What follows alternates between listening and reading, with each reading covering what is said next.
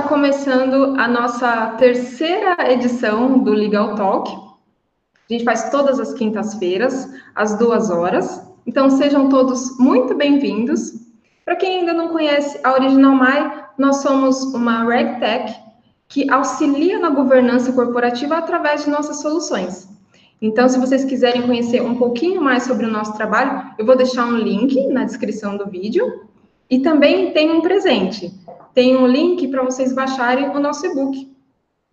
E todas as quintas-feiras a gente tem uma convidada para falar sobre direito e tecnologia, mas é um bate-papo bem descontraído e todas as semanas tem um assunto diferente. Então, a nossa convidada de hoje é a Nancy, ela é do escritório Casnari Leonardos Propriedade Intelectual. Ela vai falar um pouquinho com a gente sobre propriedade intelectual e o escritório é um escritório de 100 anos. E apesar disso, eles têm essa pegada de inovação. Então, Nancy, seja muito bem-vinda à nossa live. Obrigada por, por ter aceito o nosso convite. E fala um pouquinho sobre você e um pouquinho sobre o escritório. Oi, Miriam. Obrigada mais uma vez pelo convite.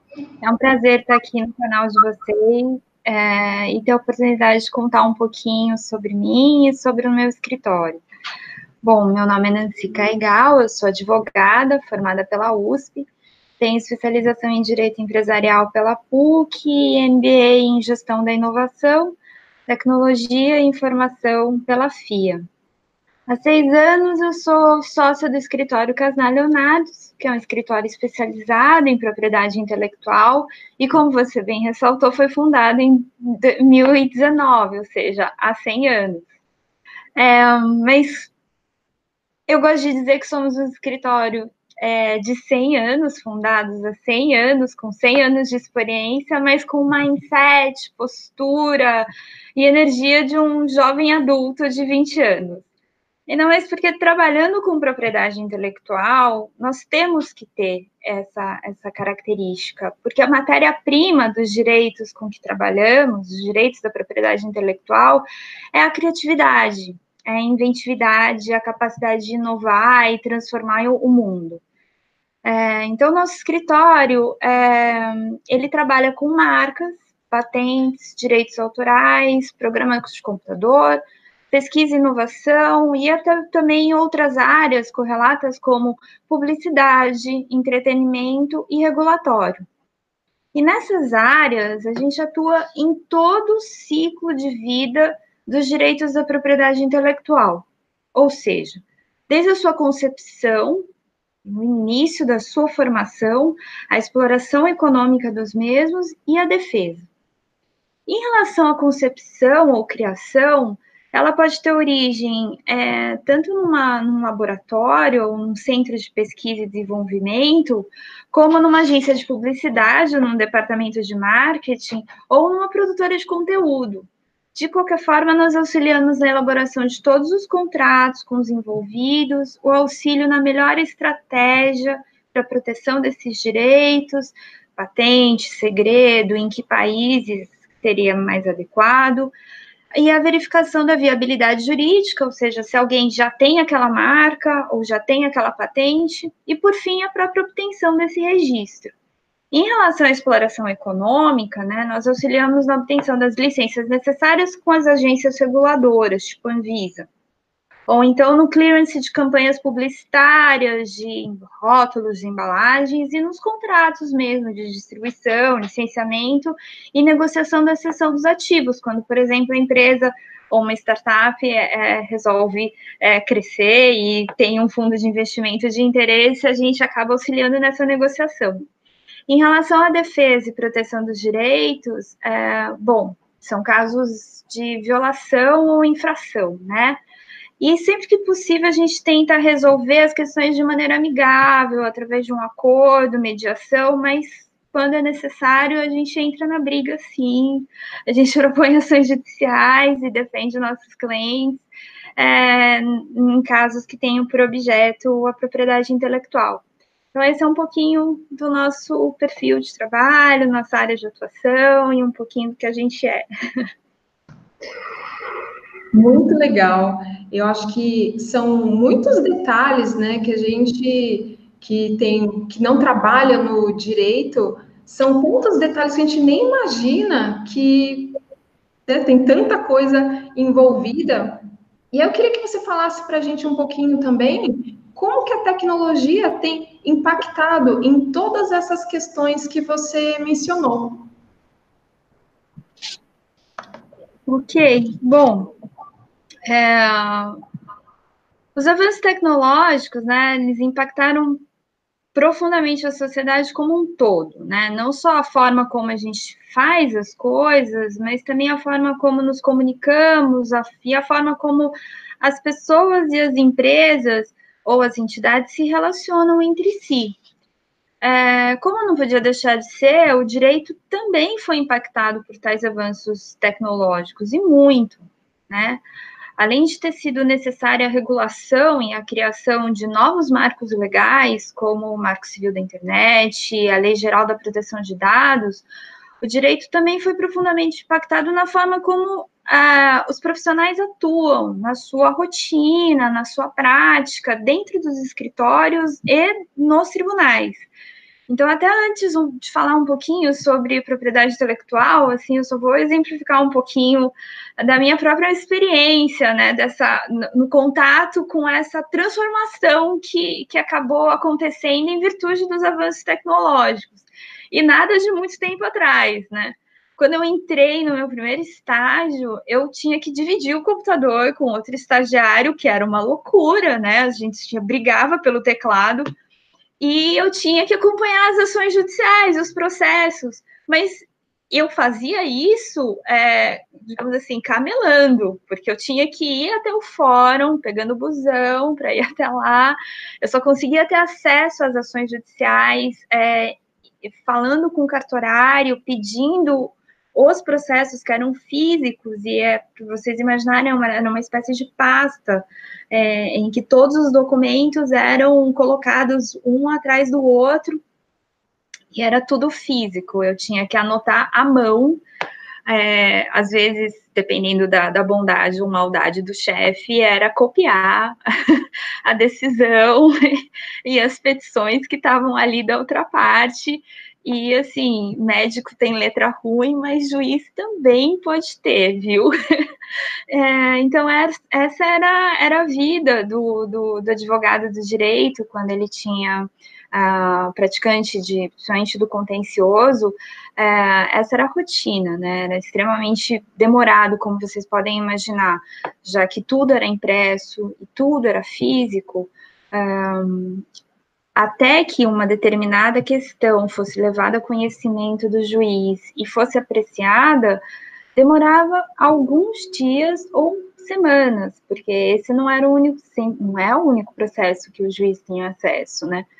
É, só para você ter uma ideia, hoje tudo é eletrônico. Então você, todos os processos são eletrônicos, você tem acesso a eles do seu computador, você faz o download do, de todas as páginas do processo ou de algumas páginas só, se você quiser. Você peticiona em juízo também através do seu computador. É, sem sair do seu escritório, você pode movimentar o processo. É claro que é sempre interessante você conversar, despachar com o juiz, que a gente fala, né? Conversar com o juiz é despachar com o juiz, é, quando uma questão é bastante relevante. Mas Enquanto que hoje, quando você peticiona, entre você peticionar eletronicamente e ir até o fórum conversar com ele, ele às vezes já teve acesso à sua petição.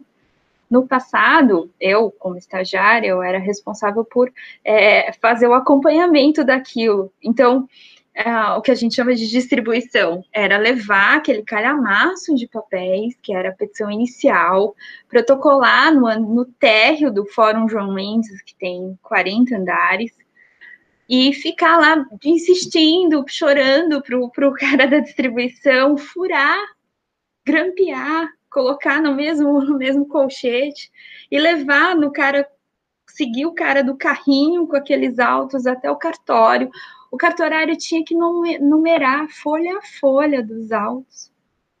Folha 01, 02, 03. E aí, então, levar para o juiz. E nesse processo eu ligava para o meu chefe e falava, olha, agora você pode vir aqui despachar. Então, você percebe, a velocidade mudou absurdamente. Bom, isso é só, só para passar um pouquinho de, de parâmetro para vocês de como, a, como a, a, a, os avanços tecnológicos transformaram a nossa prática do dia a dia. Isso em relação a uma parte, essa experiência em relação a uma das partes do meu trabalho como advogada, que quando eu, eu defendo uma causa e proponho uma ação judicial, eu defendo meu, meu cliente como réu, mas essa transformação também ocorreu dentro do NPI, que é o Instituto Nacional da Propriedade Industrial e o órgão responsável dentro do Brasil por conceder os registros de marca, patentes, de desenhos industriais, programas de computador. Até um tempo atrás também, tudo era feito de maneira física, você tinha que ir lá protocolar pessoalmente o processo e acompanhar isso e até fazer as pesquisas de, como eu falei, de anterioridade, para verificar se alguém já tinha marca ou se já tinha patente, era muito mais complicado. Hoje tudo é eletrônico. Então, você tem acesso a todas as peças e todos os, a, a, os documentos apresentados, quando, por exemplo, no caso de patente, é, o, o, titular faz o pedido da patente, se eu não concordo com aquele pedido e tenho interesse em impedir que aquele pedido de patente seja concedido, eu posso apresentar uma petição com uma série de documentos demonstrando que esse pedido não reúne condições de patenteabilidade, não pode ser concedido. Esses documentos ficam públicos, você pode acessar. É, não, é, não, não existe todo aquele entrave que, a, que, a, que a, até a, a, que a forma de apresentação física acabava acarretando para todos os usuários e todos os interessados no processo. Então, essa, essa, essa nova forma de apresentação e essa, essa, a, a, a, o avanço tecnológico acabou eliminando uma barreira e facilitando o exercício da atividade econômica pelos titulares e o exercício da atividade dos profissionais do direito que atuam na área da propriedade industrial. É, em relação aos, aos impactos ou aos direitos da propriedade intelectual, bom, sem, já que a gente está aqui no canal da Original Mai, é, e sem a pretensão de esgotar esse tema ou dar qualquer caráter de definitividade à minha fala ou análise, é, é possível identificar que é, esses avanços tecnológicos produziram impactos, em, pelo menos em relação a dois campos, né? É, em primeiro lugar, no campo da, da autoria de uma criação, é, em, que a gente pode chamar de campo de autoria da, da criação ou anterioridade da criação. E no segundo, em relação às infrações, Bom, para falar inicialmente do campo, nessa, nesse campo da autoria e anterioridade da criação, acho que, em primeiro lugar, é importante fazer uma distinção entre duas categorias gerais, é, de maneira mais, mais coloquial, falando da, dos direitos da propriedade intelectual, né? Fazendo uma distinção entre aquela categoria que, de direitos que, é, para que sejam conferidos a um titular, devem ser necessariamente é, concedidos alguns registros, como é o caso do registro de marca, da patente, do desenho industrial, daqueles direitos que independem de registro para que se constituam, né? Como é o caso do direito autoral. Bom, uh, na primeira categoria, como dito, encontram-se as marcas, as patentes, os desenhos industriais e o órgão responsável pela concessão desse registro é o Instituto Nacional da Propriedade Industrial, né? Uh, e os direitos apenas são conferidos uma vez passado por, no caso das marcas e das patentes, por um exame de de admissibilidade, um exame de, de, de preenchimento dos requisitos legais para sua concessão, e esses requisitos diferem de acordo com o direito, o direito da marca ou o direito decorrente da patente. É, mas o, o, impacto que eu gostaria de trazer é pertinente ao campo dos aos direitos, esses direitos é, chamados direitos autorais, que são os direitos sobre os quais recaem as obras que a gente chama de criações de espírito, que são as obras literárias, as obras musicais, as obras audiovisuais. É, e nessa, em relação a essa categoria, é, foi convencionado, tanto no Brasil quanto no exterior, é, até por meio de tratado, que os direitos eles independem para sua existência da concessão de um registro e mesmo da análise da anterioridade. É possível registrar? Sim.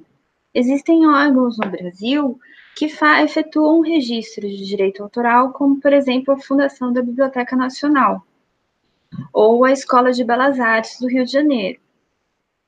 Mas esses registros, eles são meramente declaratórios. O órgão não faz qualquer tipo de análise de mérito em relação ao objeto que está se apresentando para o registro.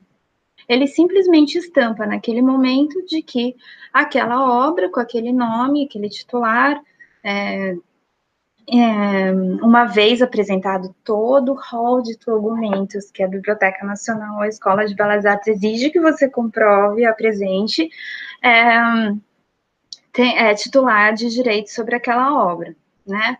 Mas não há um exame de admissibilidade, não há exame de, de, da existência de uma originalidade da obra, por isso que a gente chama que é um, é um registro, chama de um direito, um registro apenas declaratório, ele declara uma determinada situação. É, pois bem, essa ausência de, de registro, a ausência da necessidade de um registro para a constituição de um direito autoral, pode inicialmente dar a impressão de que, poxa, já que é um processo menos burocrático, então isso é muito mais fácil para mim, é muito mais fácil para eu fazer valer meus direitos, defender meus direitos e verificar se alguém está infringindo, eu ir lá contestar aquele uso. É, só que não necessariamente, ou como a gente estava até brincando, hashtag só que não. Porque a, a, ausência de um registro é, que é, foi concedido com um exame de preenchimento de requisitos legais e tudo mais, é, acaba a, é, criando uma certa dificuldade para o seu titular, pois levanta diversas questões, como, por exemplo, é, sobre quem criou, efetivamente, quando, qual é de, dentre essas duas obras que se compara, é a anterior ou é a original, enfim, essas são questões que acabam sendo levadas em juízo e que são de difíceis comprova difícil comprovação, mesmo se você tem um registro na Escola de Belas Artes na Biblioteca Nacional. Então, é, até para tentar contornar essas questões e para evitar o custo e a burocracia que muitas vezes esses órgãos acabam exigindo do titular, que ao longo do tempo as pessoas acabaram criando soluções até bastante criativas e até hoje praticadas, né? Que é, é postar, né? colocar a obra dentro de um envelope e colocar no correio com SEDEX registrado, data, hora de, de postagem e de envio, e não abrir. Você envia para você mesmo e deixa lá guardado, para quando e se acontecer algum problema, você poder levar em juízo e abrir na frente de, do juiz para mostrar que aquele conteúdo que está ali dentro é igual àquele conteúdo que está sendo objeto da discussão judicial. É, então, você vê que é uma, é uma solução é ok, criativa, naquela quando quando pensada, imaginava, era a única possível, mas ela, ela nos dias de hoje, ela tem uma, uma característica bastante arcaica. Você imagina alguém fazendo isso, vai guardar ter um armário de cartas registradas, né? E se pega fogo? E se tem uma enchente? Enchente hoje em dia está muito comum, janeiro, fevereiro, março do ano. Então, o que, que vai acontecer? Você vai perder essa prova, né? É, dependendo do, da quantidade de tempo que tiver passado, essa prova, inclusive, independentemente da enchente, do, do incêndio, enfim, ela pode, pode, pode se deteriorar, né? A gente está falando de material físico. É, então, esse é, o, é, essa é uma questão que acabou ter sendo, sendo bastante por isso impactada pela, pelos avanços tecnológicos e pela criação de ferramentas como o blockchain, que permite é, e que tem o mesmo resultado, só que de uma maneira muito mais simples, muito mais prática e, e perene, né, com bastante segurança jurídica também. Através da ferramenta blockchain é possível o titular de direito sem grandes complicações, até sem intermediários, uh, como um, um, um, advogado ou a, ou a existência de um, de um de todo trâmite dentro de um órgão como a Biblioteca Nacional ou mesmo um cartório de registro de títulos e documentos, é, com um custo bastante mais baixo, é, comprovar que foi o autor daquele objeto naquela data e hora. Então, naquela data e hora, aquele conteúdo existia e foi postado por aquela pessoa, né? Foi criado por aquela pessoa. Daí o, o, o impacto e a, a, a, facilidade que, que a, os avanços tecnológicos uh, também trouxeram para a comprovação, da, ou pelo menos para a criação de uma prova de autoria e anterioridade sobre uma determinada criação, né, que é bastante útil num processo judicial quando se discute uma infração de, de obra de direitos autorais. Eu acho que foi muito rico você ter trazido essas questões, tanto da, do, do seu começo como estagiária, toda essa parte da documentação física, você tinha que ir até o, o fórum lá, levando os documentos. E aí, enquanto você falava, eu fiquei pensando justamente nisso.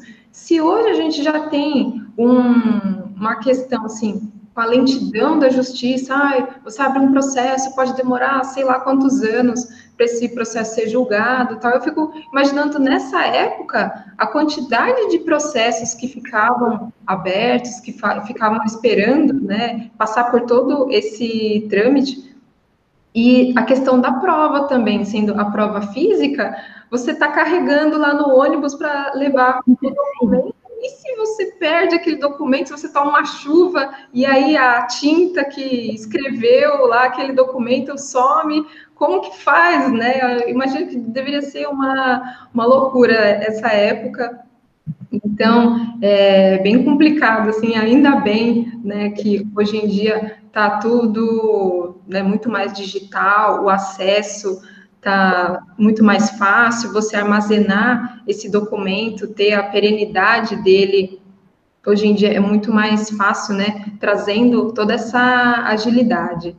E sobre a propriedade intelectual, achei muito legal também você comentar sobre as soluções caseiras, né, para você preservar. A primeira vez que eu ouvi sobre isso da pessoa que manda para ela mesma via correios, eu falei, gente, que coisa, né? A pessoa pensar, nossa, como que eu consigo provar que naquela data esse, esse documento, né, essa música, essa criação era minha. Aí o pessoal mandava pelo correio e o pessoal continua fazendo.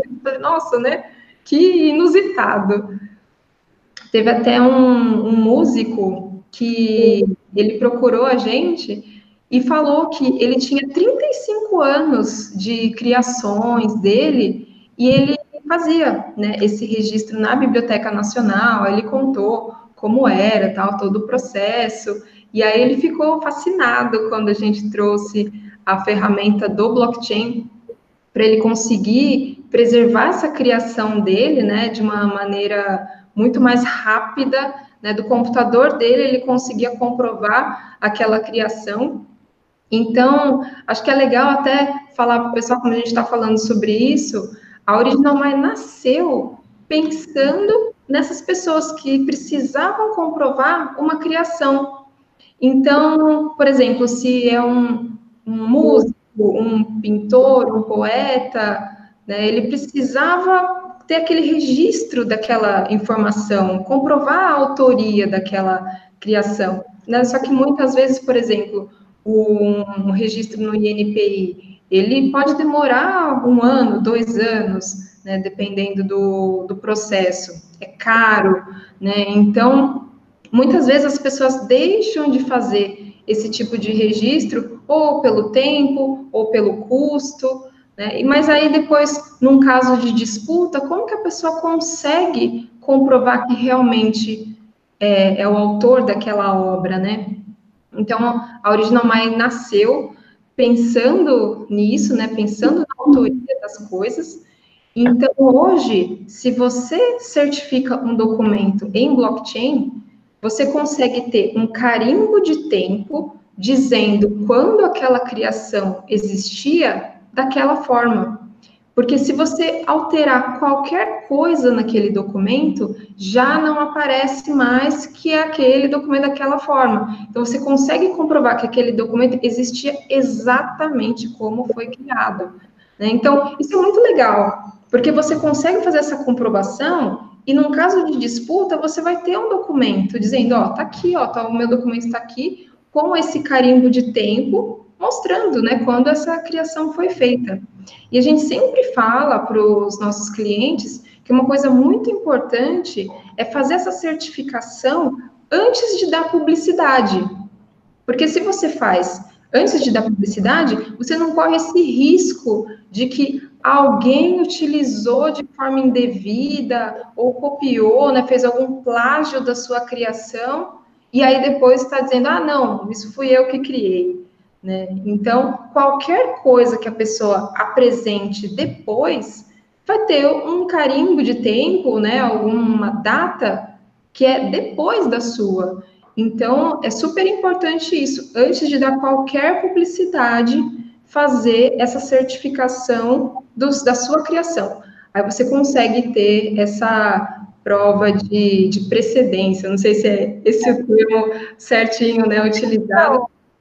É super interessante isso que você falou, porque ela responde uma é uma ferramenta que responde aos anseios de diversos diversos profissionais da criação de conteúdo, né? É, então a gente vê, a gente eu já já já recebi diversos uh, diversas queixas, mas em relação a fatos pretéritos, né, que já tinham acontecido e que era um pouco difícil demonstrar depois. É, então, por exemplo, teve uma vez que eu fiz uma, eu dividi um painel com uma, com uma, uma estilista e ela comentou comigo que foi uma das experiências mais traumáticas para ela, a primeira experiência profissional que ela teve que foi, ela foi chamada para apresentar suas estampas para uma determinada confecção, varejista, eu não lembro exatamente qual era a natureza da empresa.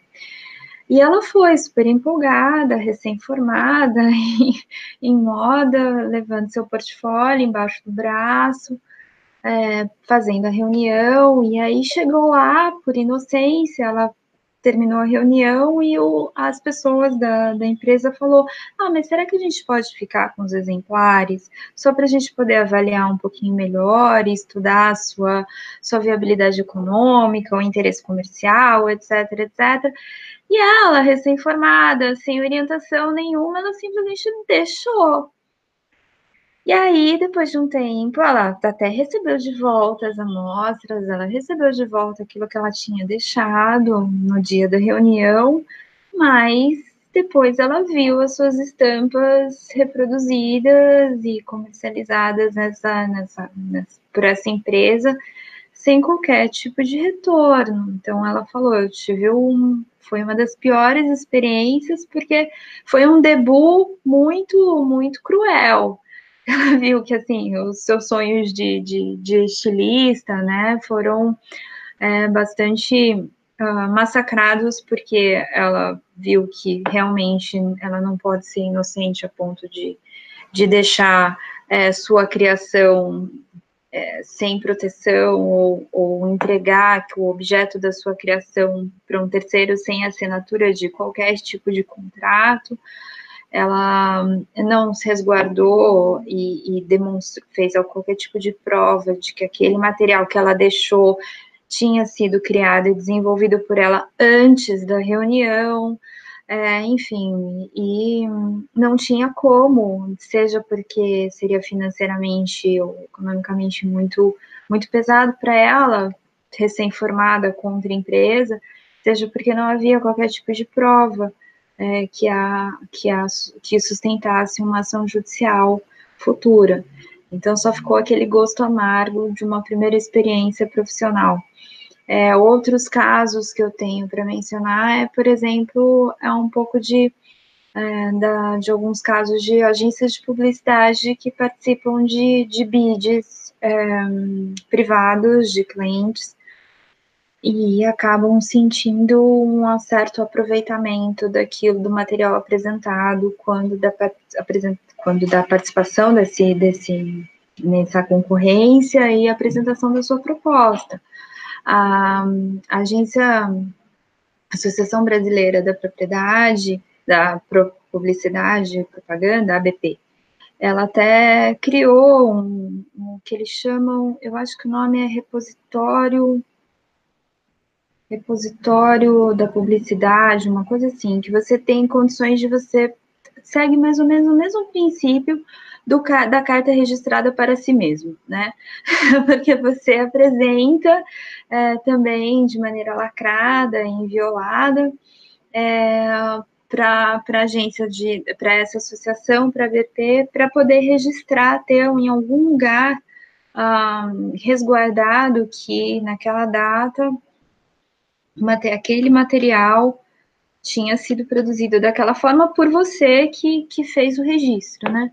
É, mas na pressa de um, de um para apresentação de um projeto dentro de uma concorrência, isso nem sempre, embora esse recurso até existisse, né, ou exista até hoje, isso nem sempre é possível, né? Por conta da, da, da, da, dificuldade prática de se fazer isso enquanto se tem um prazo para efetiva concorrência, né? É, então a empresa acaba ficando entre, entre parar para poder fazer esse resguardo ou cumprir com o prazo e obter, eventualmente, sob o risco, um grande risco, mas por outro lado, uma oportunidade de ganhar um contrato com um determinado cliente. É, então, eu acho que esse é um dos avanços que a, que a tecnologia e, e ferramentas como blockchain pode trazer para os titulares, porque na medida em que é mais prático, mais rápido, é, mais ágil se obter essa certificação, esse tipo de é, ou a, possibilidade de uma comprovação da, da, da, autoria, da anterioridade daquela criação, é, os titulares também acabam com a maior possibilidade de resguardo dos seus direitos, caso eventualmente haja uma infração por terceiros. Ninguém quer que isso aconteça, na verdade, que uma infração ocorra, é, mas seguro morreu de velho.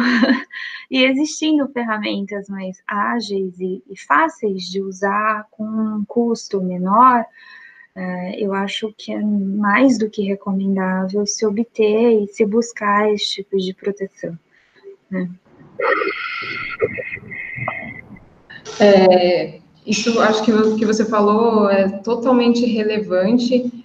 A gente conhece também casos de designers, de agências de publicidade que aconteceu a mesma coisa, assim, a pessoa criou todo um projeto, fez lá, sabe, um projeto super legal, aí apresentou na empresa, ah, ah, gostei e tal, olha, a gente vai conversar aqui internamente, dar um retorno para você depois, e acaba não contratando aquela empresa ou aquele profissional, e dali a pouco ele vê a criação dele né, sendo utilizada.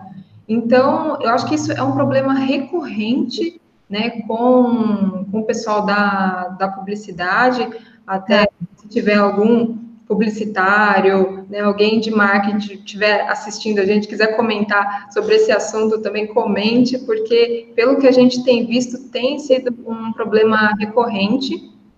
E aí, você citou sobre a parte de infrações, né? A gente também criou uma ferramenta para quando né, for necessário chegar nesse ponto de que você precisa comprovar a infração, a gente tem essa ferramenta também que você consegue comprovar.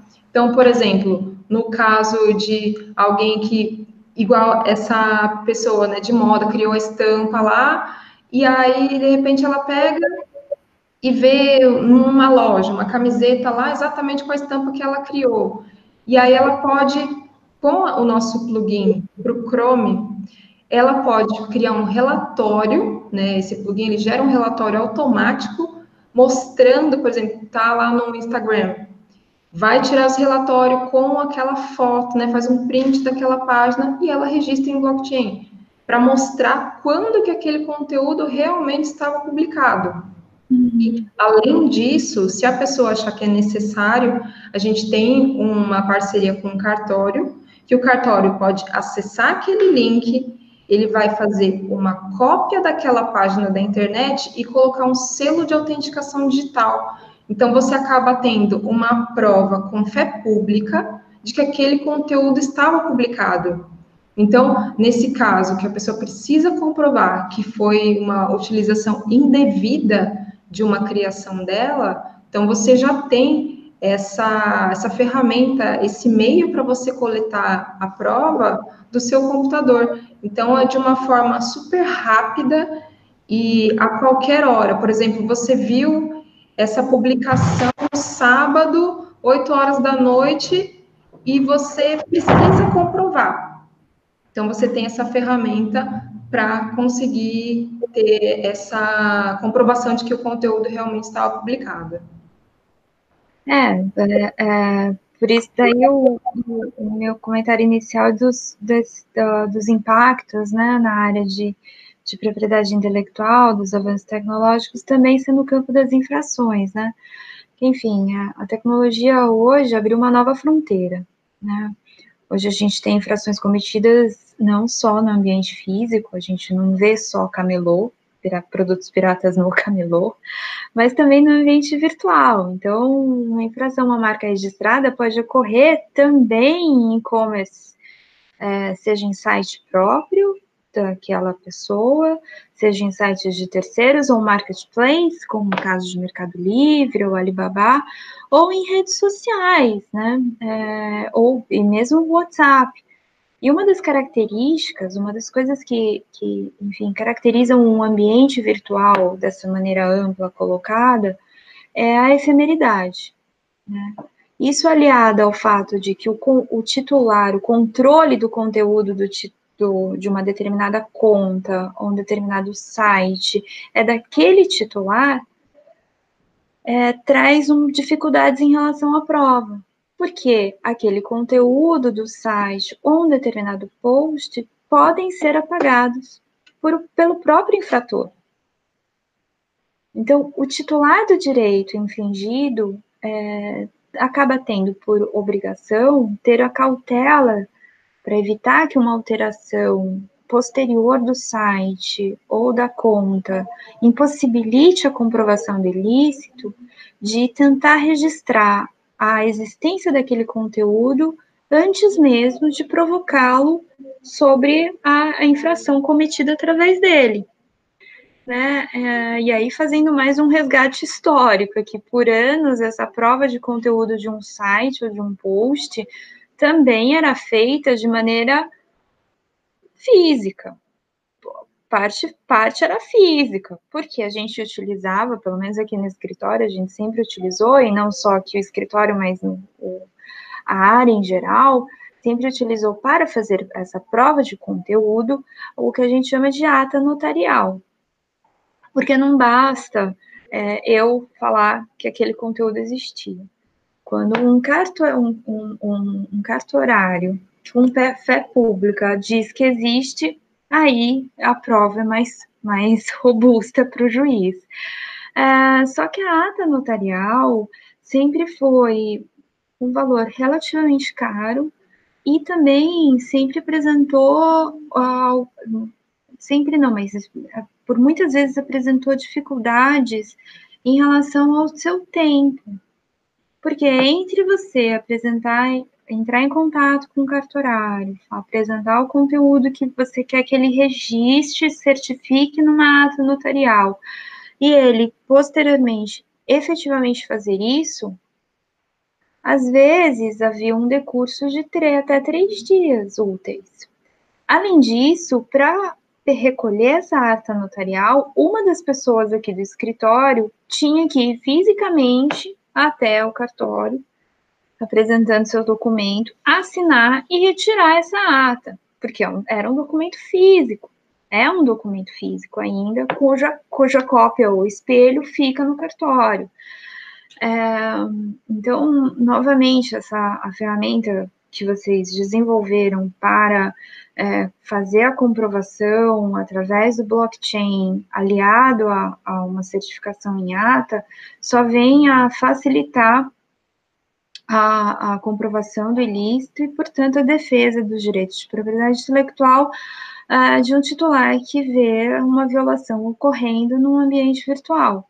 Uh, eu acredito que ela é, é uma, uma ferramenta extremamente útil e, e uh, benéfica para o setor como um todo, porque afinal de contas, uh, se, um, se o ambiente virtual é onde ocorre a, a, a, infração, eu acredito que a gente também tenha que encontrar meios de prova equivalentes ou com a mesma facilidade e rapidez uh, para poder uh, fazer valer perante a justiça, ter seus direitos, ter a, infração cessada e uma indenização devida de maneira fácil, ágil, sem essa esse lapso temporal de às vezes três dias e sem o custo que uma ata notarial representava para o titular, sobretudo porque muitas vezes a gente não encontrava uma infração que ocorria num único post ou num único site, uma única vez.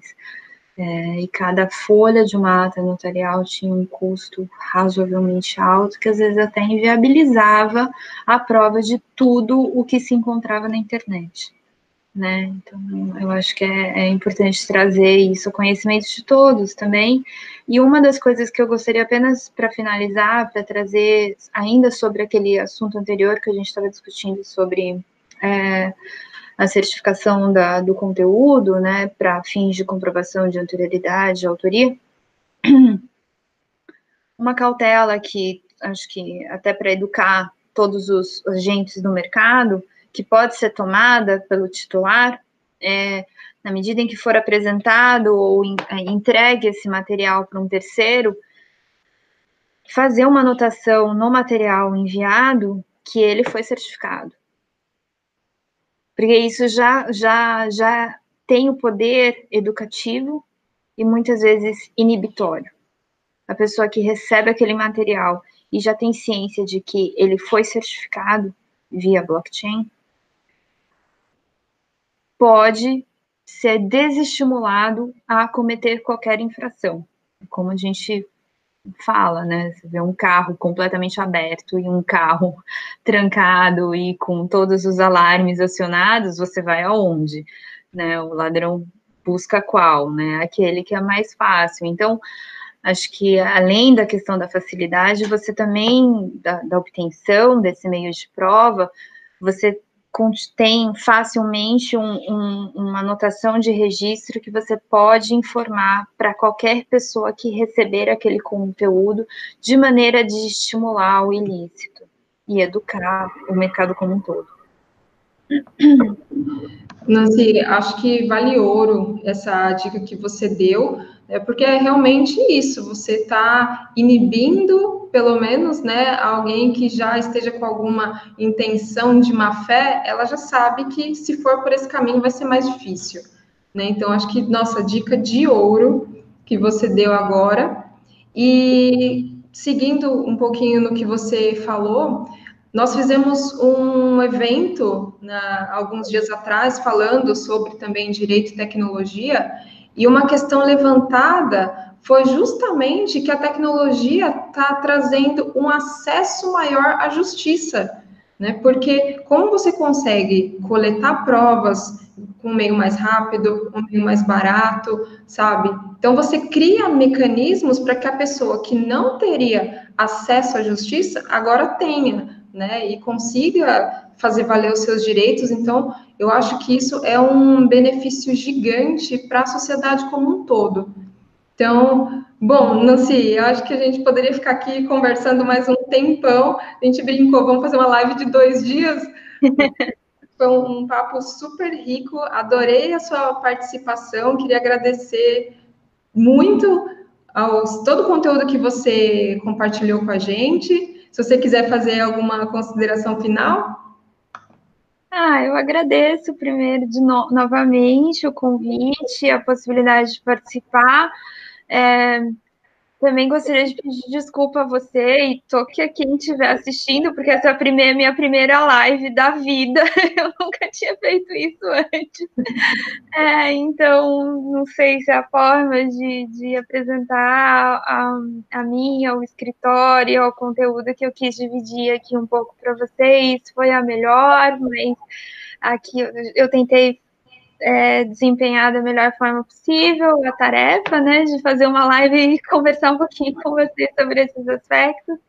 E, bom, a gente fica aqui, eu, meu escritório à disposição também para esclarecimento de dúvidas que possam ter surgido e para o aprofundamento das questões aqui que a gente conversou, tá? Perfeito, Nancy. Obrigada, obrigada mesmo. Acho que foi um bate-papo bem divertido e um assunto sério, né? Mas acho que foi super leve, foi muito gostoso. E, bom, gente, nós vamos ficando por aqui. Na semana que vem, a gente tem uma outra convidada, é a Andréa Santos. Então, todas as quintas-feiras, às duas horas, tem o nosso Legal Talk. Se você não se inscreveu ainda no canal, se inscreva, que aí você recebe uma notificação para a próxima live. Tá bom? Gente, obrigada e até a próxima. Tchau, tchau. Tchau.